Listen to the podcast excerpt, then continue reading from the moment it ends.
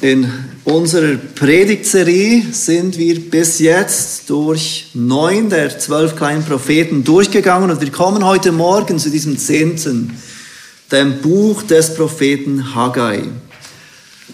Und mit Haggai befinden wir uns plötzlich in einer ganz anderen Situation als in den Propheten vor ihm. Er ist der erste Prophet, der an das Volk Gottes nach dem Exil spricht oder schreibt. Und wir wollen uns deshalb kurz in Erinnerung rufen, in welcher Situation, in welcher historischen Situation das Volk Gottes ist, in die Haggai diese Worte Gottes an das Volk richtet. Bisher haben wir gesehen, wie viele der kleinen Propheten angekündigt haben, dass Gericht kommen wird. Das Volk Israel, das geteilt war in das Nordreich äh, mit der Hauptstadt äh, Samarien und das Südreich mit der Hauptstadt Jerusalem, wurde durch die Propheten, die Gott sandte, immer wieder aufgefordert, umzukehren. Immer wieder wurde das Gericht Gottes angedroht. Immer wieder hat Gott in seiner Gnade sein Volk aufgerufen, zu ihm umzukehren. Gott hatte sein Volk Jahre, Jahrhunderte vorher mit starker Hand aus der Knechtschaft Ägyptens herausgeführt. Er hatte seinem Volk gnädig seine guten Gebote gegeben, einen Bund mit diesem Volk geschlossen. Und seine, sein Volk sollte sich von allen Nationen unterscheiden und ein Licht sein für diese Nationen. Sie sollten ihren Gott zur Schau stellen, die Weisheit, die Güte und die Heiligkeit ihres Gottes unter all den Nationen, die diesen Gott der Bibel nicht kannte.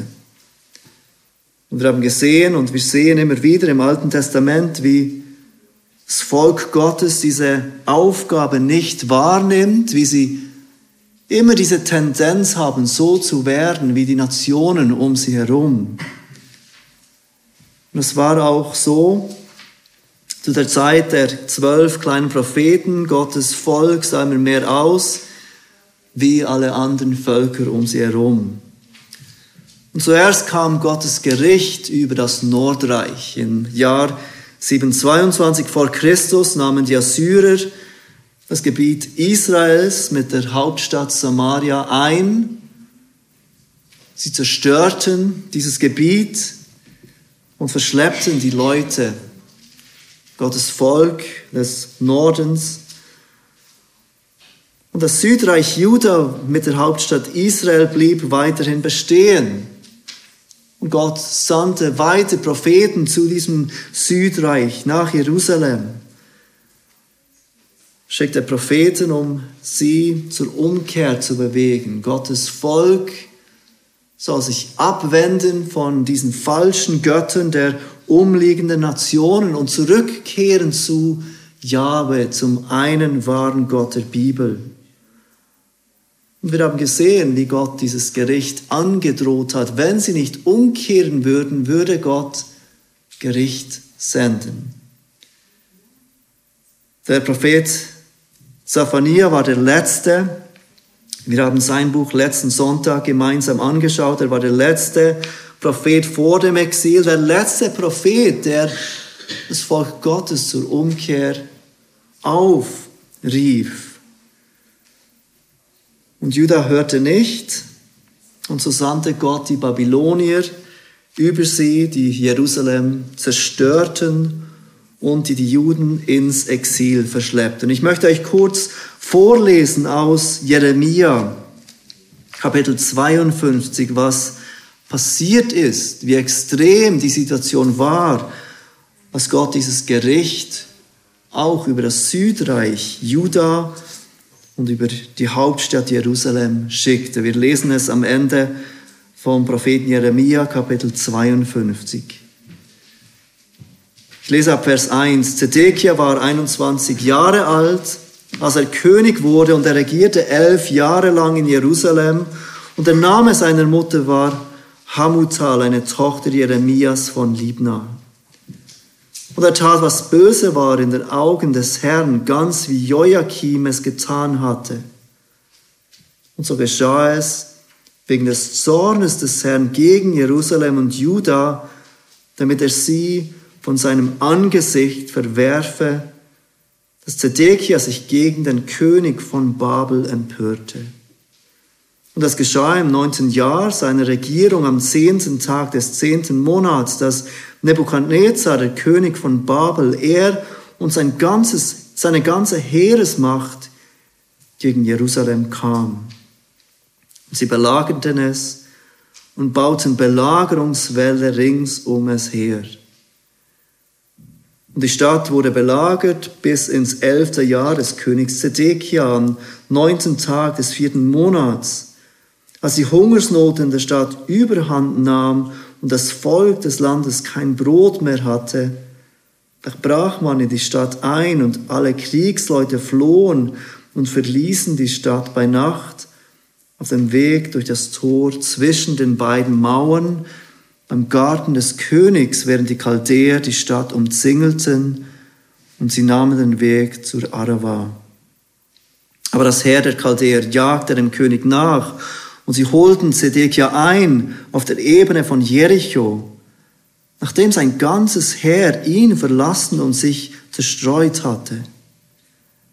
Und sie ergriffen den König und führten ihn zum König von Babel hinauf nach Ribla im Land Hamad und er sprach, und er sprach das Urteil über ihn. Und der König von Babel ließ die Söhne Zedekias vor dessen Augen niedermetzeln auch alle Fürsten Judas ließ er in Ribla niedermetzeln.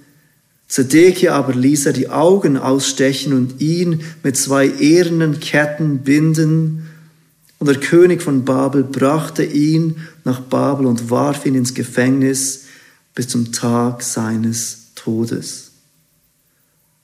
Aber am zehnten Tag des fünften Monats es war das 19. Jahr des Königs Nebukadnezars, des Königs von Babel, kam Nebuzaradan, der Oberste der Leibwache, der vor dem König von Babel stand, nach Jerusalem.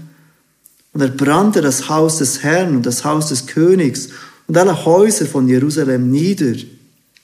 Und jedes Haus der Vornehmen verbrannte er mit Feuer. Das ganze Heer der Chaldäer, das bei dem Obersten der Leibwache war, zerstörte alle Mauern von Jerusalem ringsum und einige von den Geringen des Volkes und den Überrest des Volkes, der in der Stadt übrig geblieben war, samt den Überläufern, die zum König von Babel übergegangen waren, und den Rest der Handwerker führte Nebuzaradan, der Oberste der Leibwache, gefangen hinweg. Aber von den Geringen des Landes ließ Nebuzaradan, der Oberste der Leibwache, einige als Weingärtner und Bauern zurück. Gottes Gericht kam also wie angekündigt über das Volk Israel. Zuerst im Norden, dann im Süden. Der König von Juda, der König des Südreiches, wurde gefangen genommen. Seine letzte Sicht, stellt euch das einmal vor, war es zu sehen, wie seine Kinder niedergemetzelt werden von den Babyloniern. Und so starb er in dem Gefängnis, in Gefangenschaft. Wie durch die Propheten angekündigt, hatte Gott also Gericht gebracht über sein Volk. Und dieses Gericht kam nicht nur über die Menschen, es kam auch in der Form von dem, was geschah mit dem Tempel, dem Haus Gottes, dem Zeichen, dass Gott gegenwärtig ist unter seinem Volk. Der Tempel Gottes, einst ein Zeichen für Israels Herrlichkeit, dieser Tempel Salomons, ein wunderbar herrliches Gebäude, wurde durch die Babylonier zerstört wenn wir weiterlesen würden, würden wir sehen, wie all die Dinge des Tempels entfernt wurden, all das Gold geschmolzen für die Babylonier selbst. Gottes Gericht kam, wie es angekündigt wurde. Wenn wir weiterlesen, sehen wir, dass die Geschichte mit Gottes Volk des alten Bundes noch nicht fertig war. Gott hatte Abraham verheißen, dass er durch einen Nachkommen von ihm alle Nationen der Erde segnen würde. Und dieser Nachkomme, der Messias, war noch nicht da. Und so ist auch Gottes Plan mit seinem Volk des alten Bundes noch nicht zu Ende. Und so bewahrte sich Gott einen Überrest, einen Überrest seines Volkes auch in der Zeit des Exils. Gottes Volk wurde weggeschleppt, mitgenommen und es sollte diesen Babylonien dienen. Der Prophet Daniel mit seinen Freunden ist ein Beispiel für diese Männer, die weggeschleppt wurden als Jugendliche, aber die Gott treu blieben. Ein Beispiel für diesen Überrest, der sich Gott bewahren würde. Wie es der Prophet Habakkuk angekündigt hatte, würde das Gericht nicht nur über Gottes Volk kommen, sondern auch über Babylon die, die dafür verantwortlich waren, Gottes Volk zu bringen, äh, Gottes Gericht für sein Volk zu bringen. Im Jahr 539 vor Christus nahm der persische König Kyros II. Babylon ein und von dieser Zeit an war es nicht mehr Babylon, das die Weltmacht war, sondern jetzt Persien. Und unter diesem persischen König Kyros durften die Menschen, die verschleppt wurden, zurück in ihre Länder. Und so auch die Juden. Wir lesen davon im Buch Esra unter Zerubabel, einem Nachkommen des Königs David, und unter Jeschua, einem Nachkommen von Aaron, also einem Priester, gehen viele Juden zurück nach Jerusalem mit dem Wunsch, ihr altes Leben weiterzuführen, das Leben von Gottes Volk und mit dem Wunsch, auch diesen Tempel Gottes wieder aufzubauen. Und auch Haggai, dieser Prophet, ist zurück in seinem Land. Wir wissen nicht genau, ob er mit diesem ersten Zug zurückging nach Jerusalem, aber er ist zurück in Jerusalem. Er ist dabei bei diesem Wiederaufbau des Tempels, als dieser begonnen hat. Gottes Volk war dankbar, wieder in seinem Land zu sein. Und sie sehen Gottes Wirken und Sorgen für sein Volk, wie die Perser ihnen erlauben, zurückzugehen, wie die Perser ihnen sogar ermöglichen, zurückzugehen in ihr Land. Und so tun sie das, beginnen es zumindest mit gro großer Euphorie. Sie beginnen den Wiederaufbau von dem Tempel Gottes. Und plötzlich kommen Widerstände und wir lesen in Esra 4, dass der Tempelaufbau stoppt. Gottes Volk hört auf, den Tempel Gottes, das Haus Gottes zu bauen und es ist genau in dieser Situation, in die der, äh, nicht der Apostel, der Prophet Haggai schreibt. Und er will Gottes Volk aufrützen. Er will Gottes Volk ermutigen, treu zu sein und weiterzumachen in diesem Wiederaufbau von Gottes Haus. Wir lesen, wie er seine Botschaft ankündigt, im Kapitel 1, Vers 1. Und im Vergleich zu den anderen Propheten ist dieses Buch Haggai viel klarer strukturiert. Haggai hat vier Botschaften und jedes Mal, wenn er eine Botschaft von Gott hat, kündigt er seine Worte und seine Botschaft an, indem er bis auf den Tag genau erwähnt, wann er spricht. Wir sehen es beispielsweise im Kapitel 1, Vers 1. Er schreibt dort im zweiten Jahr des Königs Darius, am ersten Tag des sechsten Monats erging das Wort des Herrn durch den Propheten Haggai an Zerubabel, den Sohn Shealtiels, den Statthalter von Juda, und an Jeschua, den Sohn Jozadaks, den Hohepriester, folgendermaßen. Es ist ihm wichtig anzukündigen, wann genau er seine Worte an Gottes Volk richtet. Und so wissen wir heute, dass Haggai im Jahr 520 vor Christus prophezeit und dies während ungefähr vier Monaten. Wie gesagt, es sind vier Botschaften, die Haggai an Gottes Volk richtet. Und die erste Botschaft geht um Prioritäten. Und so der Punkt, der erste Punkt der heutigen Predigt, priorisiere das Haus Gottes. Priorisiere das Haus Gottes.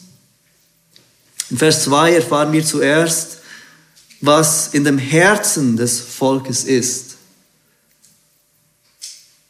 Haggai 1, Vers 2, so spricht der Herr, der Herrscharen, dieses Volk sagt, es ist noch nicht die Zeit zu kommen, die Zeit, um das Haus des Herrn zu bauen. Da ging das Wort des Herrn durch den Propheten Haggai folgendermaßen. Das Volk wurde also zurückgeschickt in ihr Land, um dort den Tempel Gottes aufzubauen. Und jetzt verstehen wir, dass es nicht nur keinen Tempel mehr hatte, zu dem dieses Volk zurückgehen konnte. Es hatte auch keine Häuser mehr. Die Häuser wurden auch zerstört. Die Häuser, in denen die Leute einmal lebten, wurden zu Ruinen, sie wurden niedergebrannt und ähm, die Leute mussten irgendwo wohnen. Wenn sich die Leute in Israel wieder ansiedeln wollten, dann brauchte es Häuser. Die Leute fingen an, den Tempel aufzubauen, doch irgendeinmal wurde das Geld knapp, die Zeit knapp, das Baumaterial knapp. Und irgendeinmal wurde klar, wir können nicht auf beides setzen. Und sie fingen an, ihre eigenen Häuser zu priorisieren. Gott erwähnt, dass er das Herz der Leute sieht und dass sie sagen, es ist noch nicht Zeit, das Haus des Herrn zu bauen. Zuerst bauen wir unsere Häuser. Dann werden wir weiterfahren. Zuerst müssen wir noch dies haben, dann können wir dein Haus bauen. In Vers 4 wird ihre falsche Priorität sicher ist es aber für euch an der Zeit, in euren getäfelten Häusern zu wohnen, während dieses Haus in Trümmern liegt. Gott fordert sein Volk heraus mit diesen Worten. Sie sagen ihm, sie haben keine Zeit, sein Haus zu bauen, sie haben kein Geld, sein Haus zu bauen aber sie investieren ihre Zeit und ihr Geld in ihre eigenen Häuser. Jetzt seht, wie Gott in Vers 4 ihre eigenen Häuser beschreibt. Die Sache war nicht, dass sie keine Häuser gehabt hätten, um drin zu wohnen. Gott sagt, in euren getäfelten Häusern. Dieses Wort weist auf schöne und teure Holzwände hin. Es ist ein Wort, das normalerweise gebraucht wird, um den Tempel Gottes zu gebrauchen. Es geht nicht darum, dass es falsch gewesen wäre vom Volk Gottes, dass sie sich einen Platz zum Schlafen gebaut hätten. Aber sie waren nicht zufrieden mit einem Platz zum Schlafen und Wohnen. Es geht darum, dass ihr Fokus nicht richtig war. Sie wollten ihre eigenen Häuser aufwendig bauen, schön bauen, teuer gestalten, währenddem das Haus Gottes weiterhin in Trümmern lag. Und Gott zeigt somit, dass ihre Prioritäten am falschen Ort waren. Sie dachten, es würde ihnen gut gehen wenn sie die Priorität auf ihre eigenen Häuser legten. Der Tempel Gottes, das Haus Gottes konnte warten. Zuerst schauen wir für uns. Gott fordert sie auf, sich Gedanken über ihr Leben zu machen im Vers 5. Und nun, so spricht der Herr der Herrscher, achtet doch aufmerksam auf eure Wege. Haggai konfrontiert Gottes Volk mit dieser Wahrheit, dass ihre Prioritäten am falschen Ort waren. Sie priorisierten nicht Gottes Haus. Sie suchten nicht zuerst das Reich Gottes. Und dann erinnert Haggai sein Volk an den Bund, der Gott mit seinem Volk machte. Wenn Gottes Volk gehorsam wäre, dann würde er sie segnen. Wenn er es ungehorsam wäre, dann würde er Fluch über sie bringen. So der alte Bund. In den Versen 6 bis 11 listet Haggai einige dieser Flüche auf und zeigt somit, dass Gottes Volk wieder ungehorsam war, auch nach dem Exil nachdem sie Gott gnädig zurückgebracht hat in ihr gelobtes Land. Vers 6, ihr seht viel und bringt wenig ein. Ihr esst und werdet doch nicht satt, ihr trinkt und habt doch nicht genug, ihr kleidet euch und werdet doch nicht warm. Und wer einen Lohn verdient, der legt ihn in einen durchlöcherten Beutel. Gottes Volk suchte zuerst ihr eigenes Reich, bevor sie das Reich Gottes suchten. Obwohl ihre Priorität gerade umgekehrt sein sollten, sucht zuerst das Reich Gottes und all diese Dinge wird euch hinzugetan werden. Ihr Mangel an Geld sollte nicht dazu führen, dass sie das was sie haben, nicht für Gottes Reich einsetzen. Vielmehr sollte es sie zum Nachdenken bringen. Sind unsere Prioritäten richtig? In Vers 7 sagt Gott noch einmal, so spricht der Herr der Herrscharen, achtet doch aufmerksam auf eure Wege. Schaut doch einmal euer Leben an. Eure Prioritäten sind nicht am richtigen Ort. Und ihr erkennt das, ihr würdet das erkennen, wenn ihr euer Leben anschaut. Es geht euch ja nicht gut. Vers 8 ruft er sie weiter auf. Gottes Haus zu priorisieren, geht auf das Bergland und holt Holz und baut das Haus. Damit meint er das Haus Gottes dann werde ich Wohlgefallen Gefallen daran haben und verherrlicht werden, spricht der Herr. Ihr habt viel erwartet, doch siehe, es wurde wenig daraus und brachte ihr es heim, so blies ich es weg. Warum das? So spricht der Herr der Herrscharen, um meines Haus willen, das in Trümmern liegt, wenn jeder von euch eilt, um für sein eigenes Haus zu sorgen.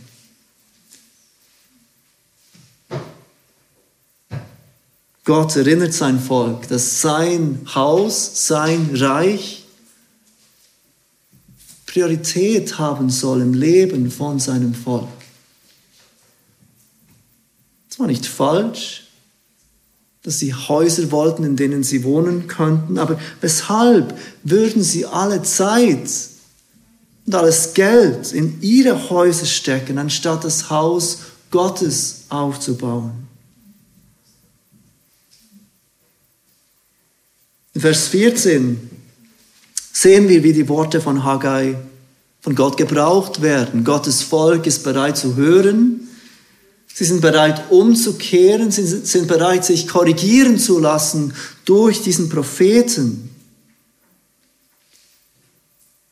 Und so sehen wir, was passiert ab Vers 14. Und der Herr erweckte den Geist Zerubabels, des Sohnes Shealtiels, des Statthalters von Juda, und den Geist Jeschuas, des Sohnes Jozadaks, des Hohepriesters, und den Geist des ganzen Überrestes des Volkes, so dass sie kamen und die Arbeit am Haus des Herrn der Herrscharen ihres Gottes in Angriff nahmen.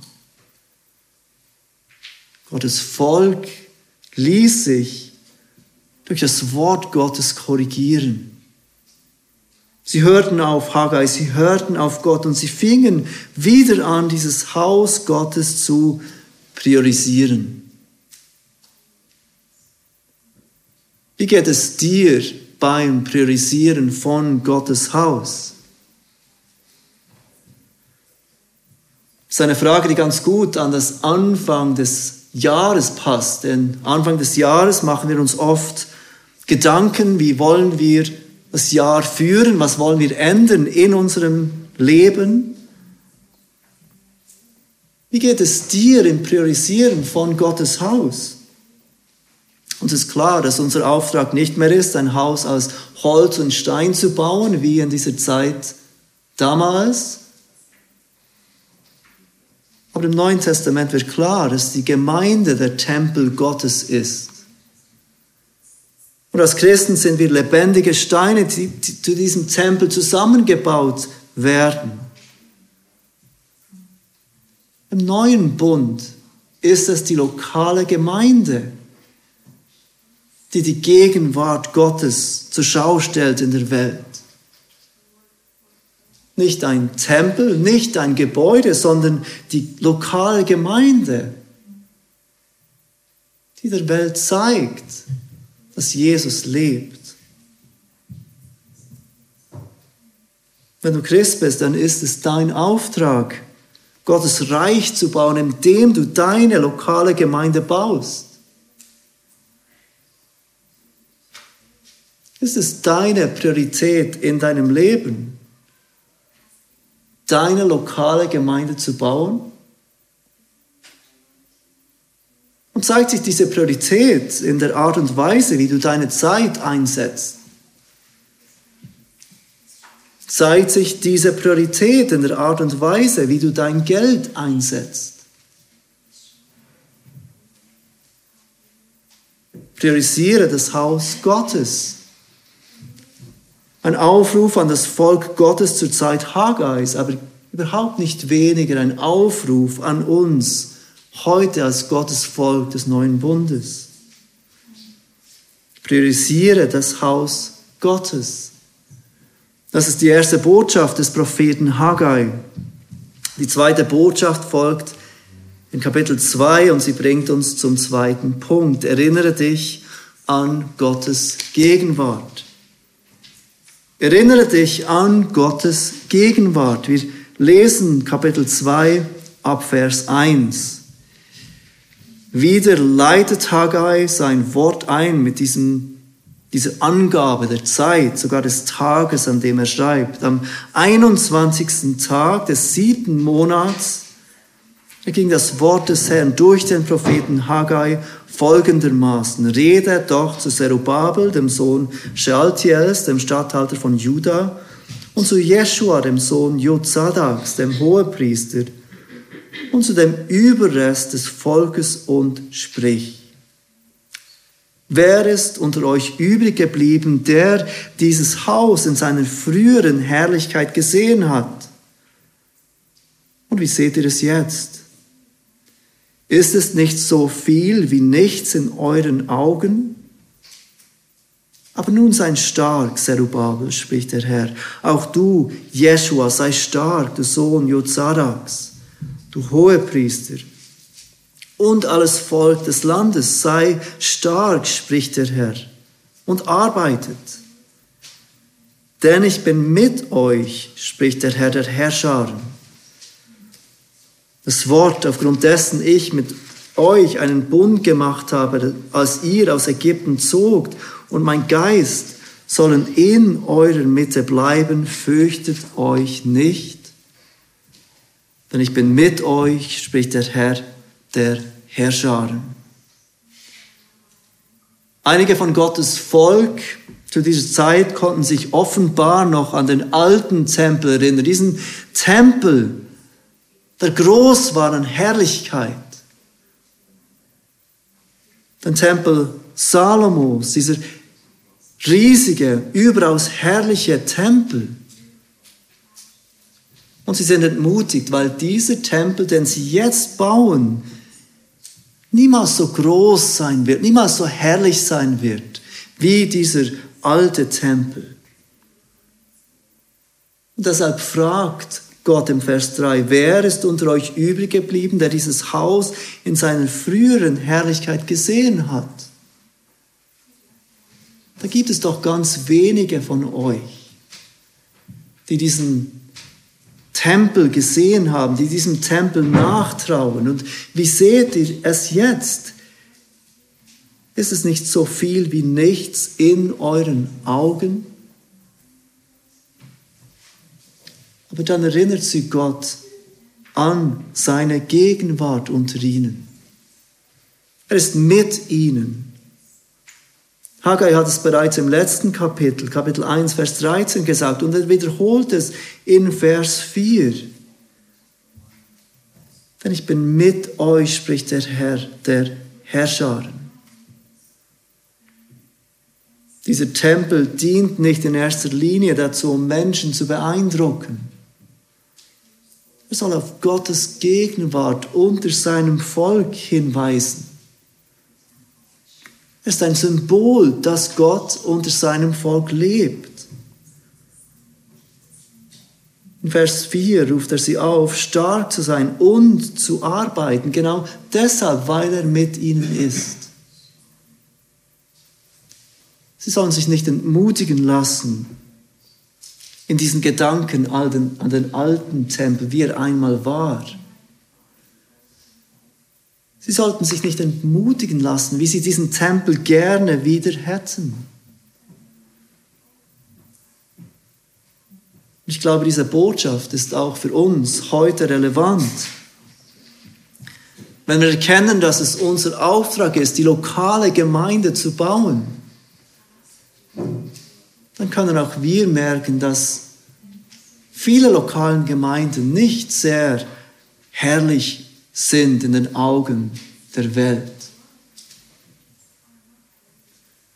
Und es kann ernüchternd sein, es kann entmutigend sein. Vielleicht denken wir an Gemeinden, wie sie früher waren. Oder wir denken an Gemeinden an anderen Orten, die riesig sind und Einfluss haben. Und das Bauen unserer lokalen Gemeinde erscheint uns wenig wichtig.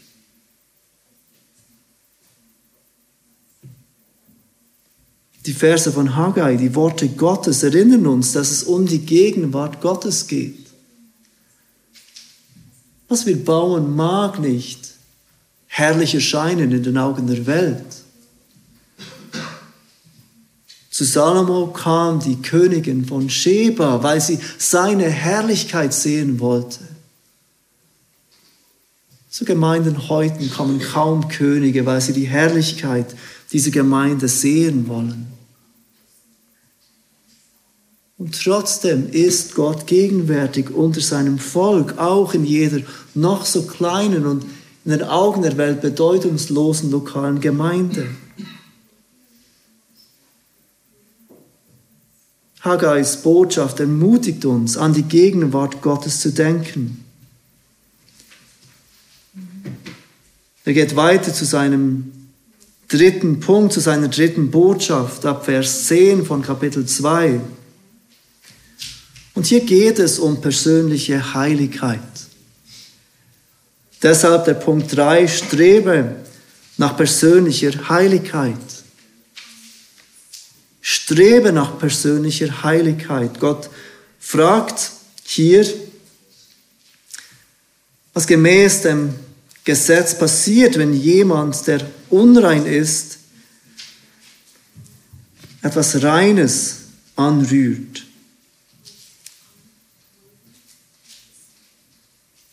Gott stellt diese Frage seinem Volk. Das ist der Vers 13. Was passiert, wenn jemand Unreines, etwas Reines berührt? Wird er oder wird es auch unrein? Und die Antwort ist ja.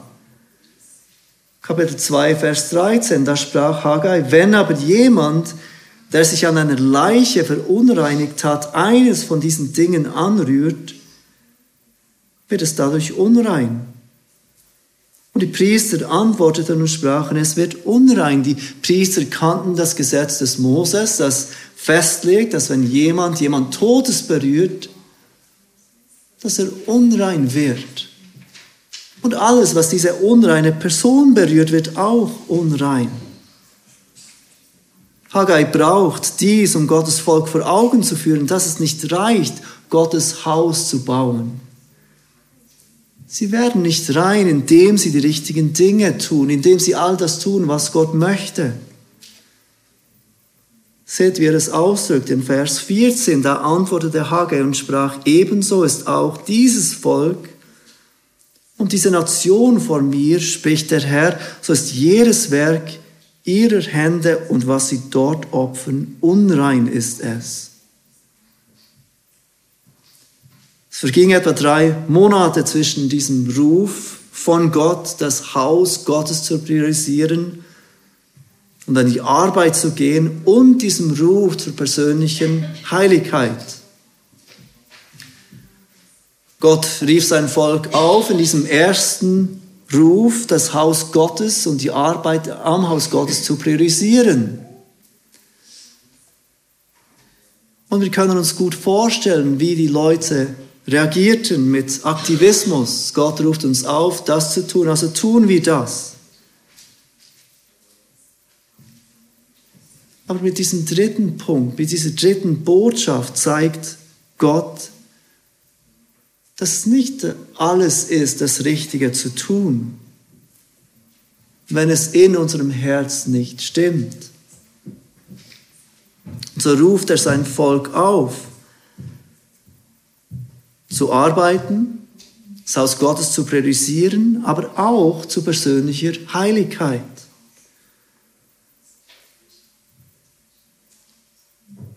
Auch für uns heute kann es einfach sein, auf diesen Ruf Gottes Reich zu bauen, mit Aktivismus zu reagieren. Okay, ich muss mehr tun für die Gemeinde, dann mache ich das einfach. Ich mache einfach mehr.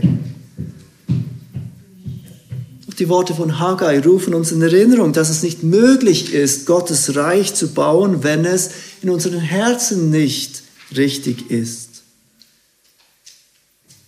So ruft Haggai Gottes Volk auf zur echten Herzensumkehr. Wenn wir innerlich nicht rein sind, wenn wir nicht rein sind, so ist auch jedes Werk, das wir tun, unrein, sagt Haggai. Es genügt nicht, wenn du jetzt einfach denkst, ich mache mehr für Gott wenn es in deinem Herzen nicht stimmt. Und so frage ich dich, wie sieht es in deinem Leben aus? An diesem ersten Sonntag im neuen Jahr. Dass auch du versuchst zu denken, ich muss einfach mehr für den Herrn machen und für meine Verfehlen, Verfehlungen, für meine Sünden für meinen Mangel an persönlicher Heiligkeit wettzumachen, dann geht es dir genau gleich wie Gottes Volk, zu dem Haggai spricht. So ist jedes Werk in ihrer Hände. Und was sie dort opfern, unrein ist es. Ich weiß nicht, ob ihr das auch schon einmal gehört habt, wenn ihr mit Menschen über den Glauben gesprochen habt dass Gott am Ende der Tage, wenn wir vor ihm stehen, unsere guten Taten nimmt und sie auf die eine Seite der Waage legt und all unsere Sünden auf die andere Hälfte der Waage.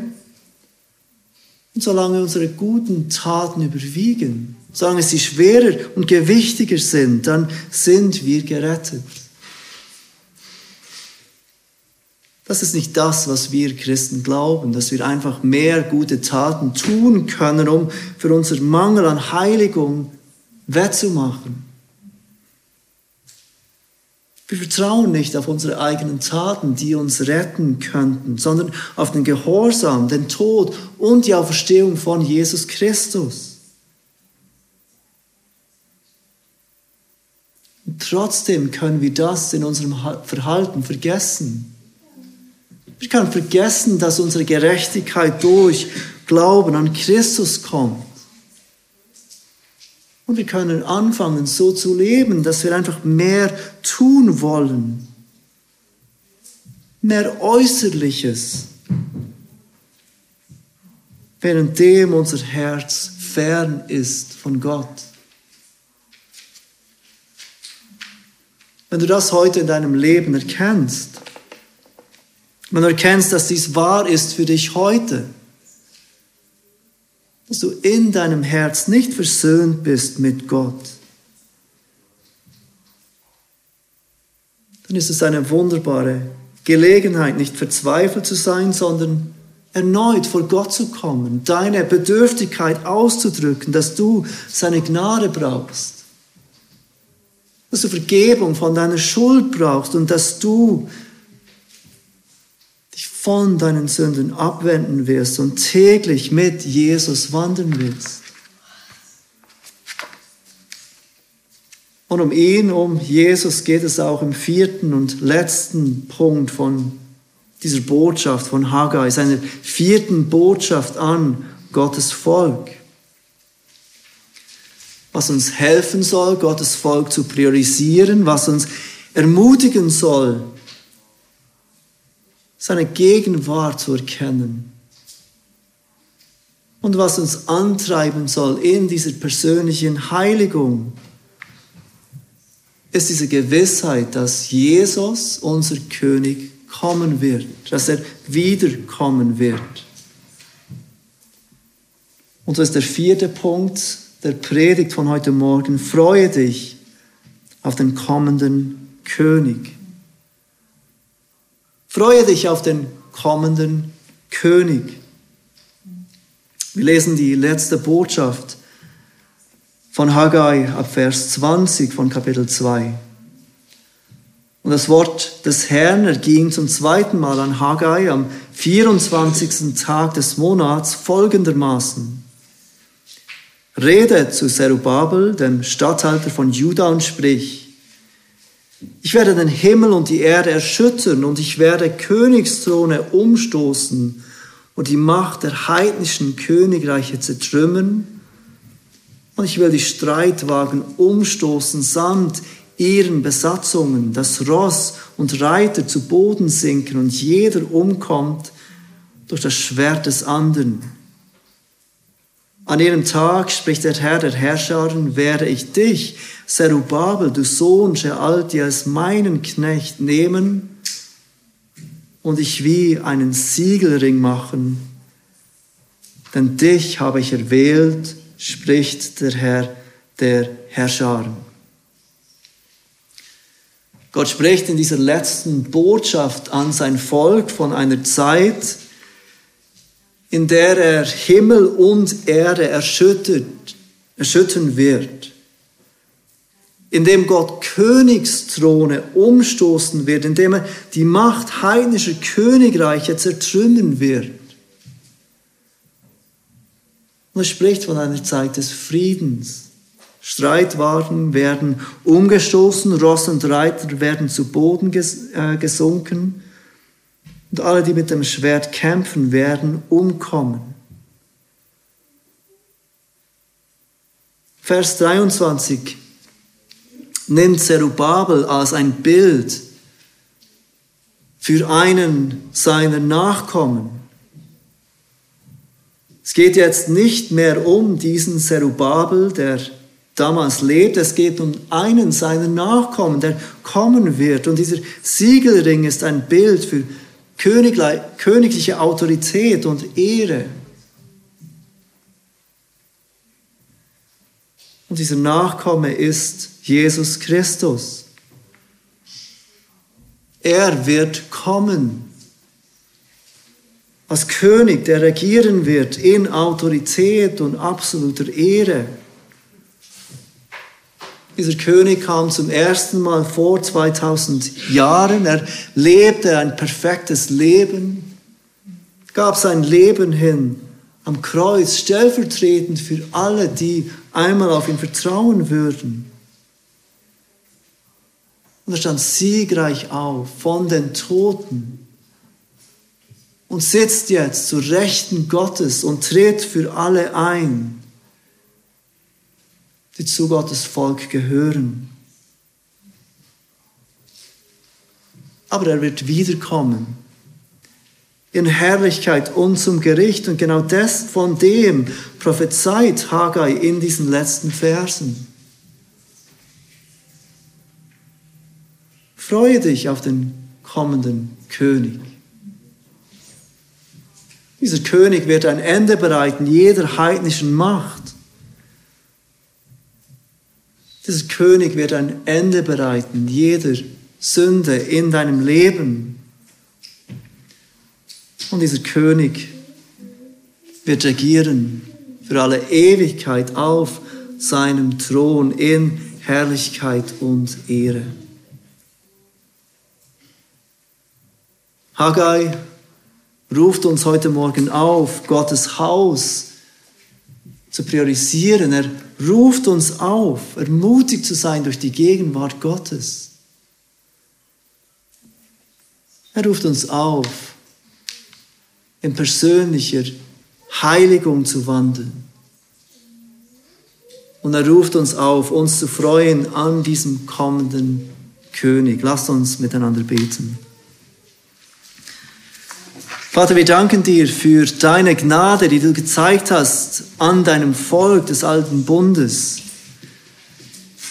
Wie du sie aus dem Exil zurückbrachtest, um erneut deinen Tempel zu bauen durch den du deine Gegenwart unter deinem Volk zeigst. Vater, wir danken dir, dass wir heute hier sein dürfen und wissen dürfen, dass wir keinen Tempel aus Stein und Holz bauen, sondern dass wir die Gemeinde dein Tempel sind, in dem du gegenwärtig bist. Vater, wir bitten dich, dass du uns hilfst, dein Haus zu priorisieren. Und dass du uns hilfst, ermutigt zu sein durch deine Gegenwart unter uns. Wir bitten dich, dass du jedem von uns hilfst, zu wachsen in persönlicher Heiligung und dass du uns hilfst, uns zu erfreuen an dieser Gewissheit, dass unser König kommen wird. Amen.